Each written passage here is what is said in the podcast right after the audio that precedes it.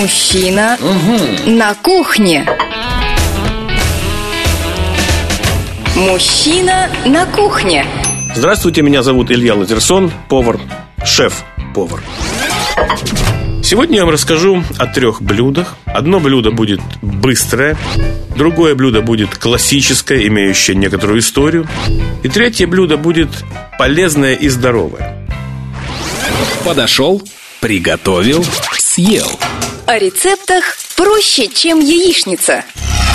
В качестве быстрого блюда я рекомендую вам идею, которая называется куриные узелки. Вы не представляете себе, как это вкусно и забавно. Итак, возьмите куриные окорочка. Куриные окорочка должны быть с кожей. Возьмите и как бы приспустите кожу с окорочков, то есть отделите ее пальцами и сведите в сторону узкой части косточки, как бы вниз. И положите на мякоть курицы немного тертого сыра, так, чтобы тертый сыр приклеился к мякоти курицы. А потом верните кожу на место. То есть у вас получится, что под кожей у куриного окорочка будет прослойка сыра. Если вы это уже сделали, теперь возьмите готовое слоеное тесто. В магазинах продается два вида слоеного теста. Одно слоеное тесто называется слоеное бездрожжевое тесто, другое слоеное тесто называется слоеное дрожжевое тесто. Так вот, вы возьмите слоеное бездрожжевое тесто. И возьмите каждый окорочок, заверните в кусочек такого размороженного теста. Так, чтобы косточка не была завернута, чтобы завернуть только толстую часть мяса. А косточка, чтобы торчала, будучи... Так вы сделаете несколько окорочков. Положите их на противень, смажьте те места, где есть тесто, то есть по тесту, скажем, э, разболтанным желтком или желтком смешанным с молоком, и выпекайте в духовке. Я думаю, что вам понятны те процессы, которые будут происходить сейчас вот у вас на противне. То есть тесто начинает схватываться и запекаться, ножка начинает в это время прогреваться, то есть мясо доходит до готовности, а внутри, между кожей и мякотью, будет слой расплавленного сыра.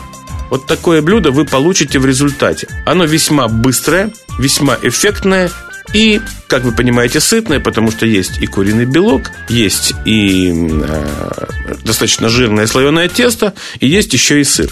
Так что такое блюдо можно вполне готовить на завтрак или в ланч. Досье вкуса. Всемирная история продуктов. А теперь блюдо классическое, которое называется очень смешно. Оно называется «мешок нищего». Но здесь речь идет не о том нищем, вот который нищий, а о том нищем, которым можно стать, если вы часто будете готовить это блюдо. Вот здесь вот такая фабула. На самом деле мешок нищего – это блюдо деликатесное. Смотрите, вы можете приготовить тонкие блинчики. Ну, для того, чтобы приготовить тонкие блинчики, нужно сделать весьма жидкое тесто, в котором будет хорошо сбалансирована мука, молоко и яйца. Тогда такое тесто не пристает к сковородке и вместе с тем хорошо течет по сковородке. Попробуйте такое соотношение. Если взять, например, 2 стакана муки и добавьте туда чуть меньше одного стакана молока и, допустим, 2 яйца и немного растительного масла. В такое жидкое тесто попробуйте добавить немного соли и сахара. Испеките тонкие блинчики. Когда эти блинчики готовы, возьмите немного зеленого лука, или лука-порея, зеленая его часть. Зеленый лук, просто-напросто зеленую часть его опустите в кипяток и сразу удалите, чтобы зеленый лук, так сказать, бланшировался. А если это лук-порей, то нарежьте его зеленую часть на тонкие полоски и тоже опустите в кипяток буквально на несколько секунд, чтобы лук бланшировался и стал мягче. А затем возьмите блинчик. Пусть он у вас будет еще теплый.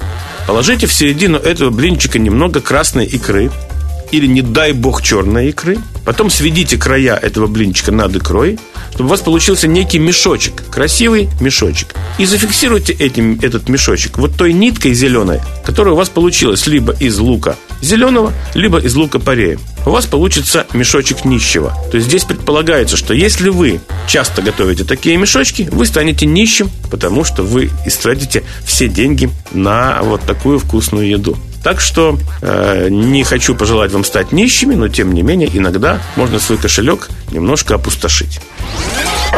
Есть не вредно. И полезное бывает вкусным.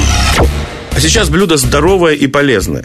Все вы знаете, конечно, что морепродукты – это весьма полезная штука. Более того, здесь надо понимать, что морепродукты все еще остаются натуральными, потому что многие вещи, например, многие виды рыбы сегодня уже выращивают. То есть нельзя сказать, что это искусственная рыба, но тем не менее это рыба выращенная. А вот Э, ряд морепродуктов вырастить нельзя. Они водятся только дикими в естественных условиях. Хотя скажу вам, что сегодня уже способны люди выращивать и мидий, и устриц, например. Но вот кальмаров до сих пор выращивать, слава богу, еще не умеют. Поэтому кальмары абсолютно натуральный и естественный продукт.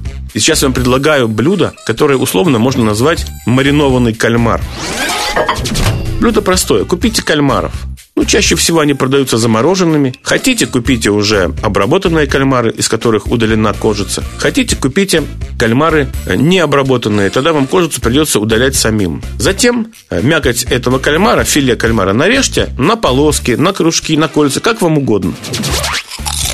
Потом стоит задача провести тепловую обработку. Вот многие люди грешат тем, что они кальмара переваривают. Кальмара нужно варить совсем-совсем недолго. Я, признаться, его даже совсем и не варю, потому что я применяю другой способ тепловой обработки, который называется бланширование. Представьте себе, что я обработал кальмара, нарезал его на кольца, на полоски, например, и уложил в железную миску я просто залью его кипятком из чайника. Вот я закипятил чайник, заливаю кипятком, выдерживаю где-то минуту, потом горячую воду сливаю и заливаю так кипятком еще один раз.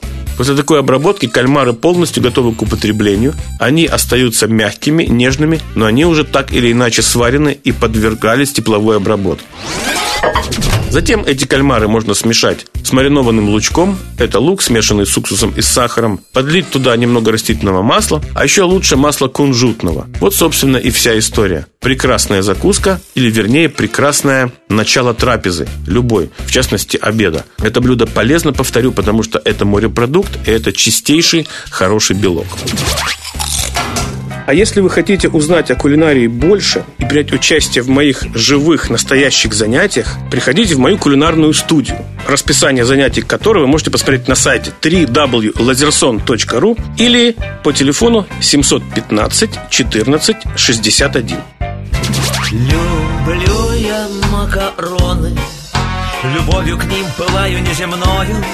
Люблю я макароны, и что хотите, делайте со мною Для вас это ерунда Подумаешь, еда. Но вы полейте их томатом Посыпьте черным перцем Смешайте с тертым сыром Запейте их вином. Поймете вы всем сердцем Какое это чудо. Потом вам станет худо Но это уж потом. Вельможные персоны Худеют на диете и напрасно им снятся макароны А надо есть пилюли для лекарства. А я человек простой Хотя и не худой. Налить я доверху томатом Набить я черным перцем А также тертым сыром и молодым вином. И знаю я всем сердцем Что нет на свете блюда Вкуснее, чем это чудо Вреднее, чем оно. Люблю я макароны Хоть говорят, они меня погубят. Люблю я макароны Хотя моя невеста их не любит. Но я приготовлю их Однажды на двоих. Уж я их так полью томатом Посыплю черным перцем Смешаю с тертым сыром И дам запить вином Поймет она всем сердцем Какое это чудо. Потом и будет худо. Но это уж потом. Люблю я макароны. Хотя говорят, они меня погубят. Люблю я макароны. Хотя моя невеста их